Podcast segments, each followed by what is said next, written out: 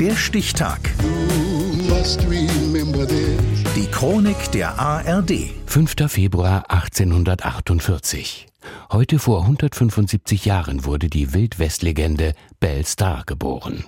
Reinhard Bartusch. Sie ziert das Cover von Band 69 der Comicserie Lucky Luke.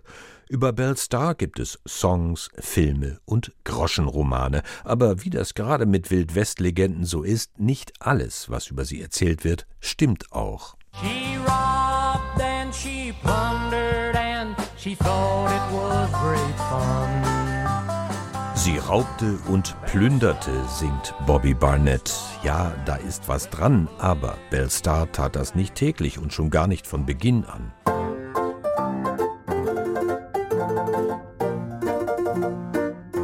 Für die Verhältnisse des Wilden Westens ist die junge Myra Maybelle Shirley, so heißt sie ursprünglich, hochgebildet, leicht reizbar, eine junge Frau mit großem Freiheitsdrang und einem Faible für Schusswaffen. See those leaves over there? Let's see how close you can come to one of them.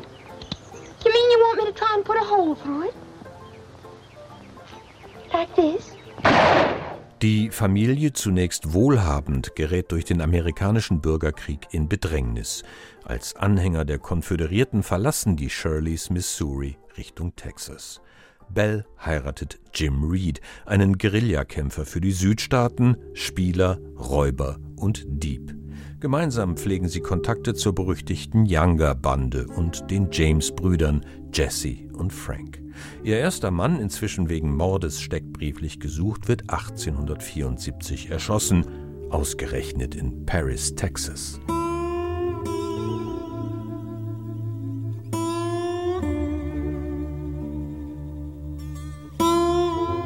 Bell heiratet ein zweites Mal den Cherokee Sam Starr, dessen Clan für Whisky-Schmuggel und Viehdiebstahl Bekanntheit erlangt hat. Ihre Ranch liegt in Oklahoma auf indianischem Land. Youngers Band wird zu einem Rückzugsort für Outlaws, auch Jesse James schaut wieder mal vorbei. Bell ist beteiligt an der Planung von Überfall, Raub und Diebstahl, aber ob sie selbst dabei mitmacht? Ihr wird vieles angedichtet. Sicher ist, dass sie 1883 wegen Pferdediebstahls verurteilt, ein paar Monate im Detroit House of Corrections einsitzen muss. Ihr ladyhafter Charme vor Richter Isaac Parker, Spitzname Hanging Judge, soll Schlimmeres verhindert haben.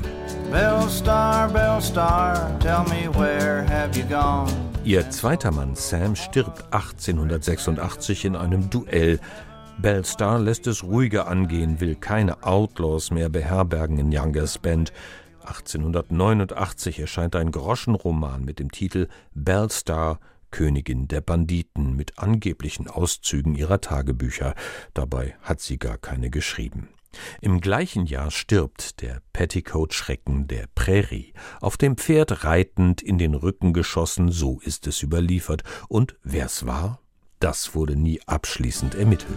Oh, Bellstar, Bellstar,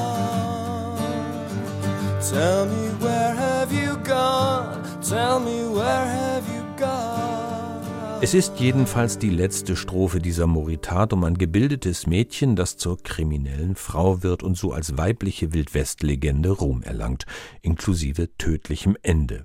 Geboren wurde Belle Starr heute vor 175 Jahren. Der Stichtag. Die Chronik von ARD und Deutschlandfunk Kultur. Produziert von Radio Bremen.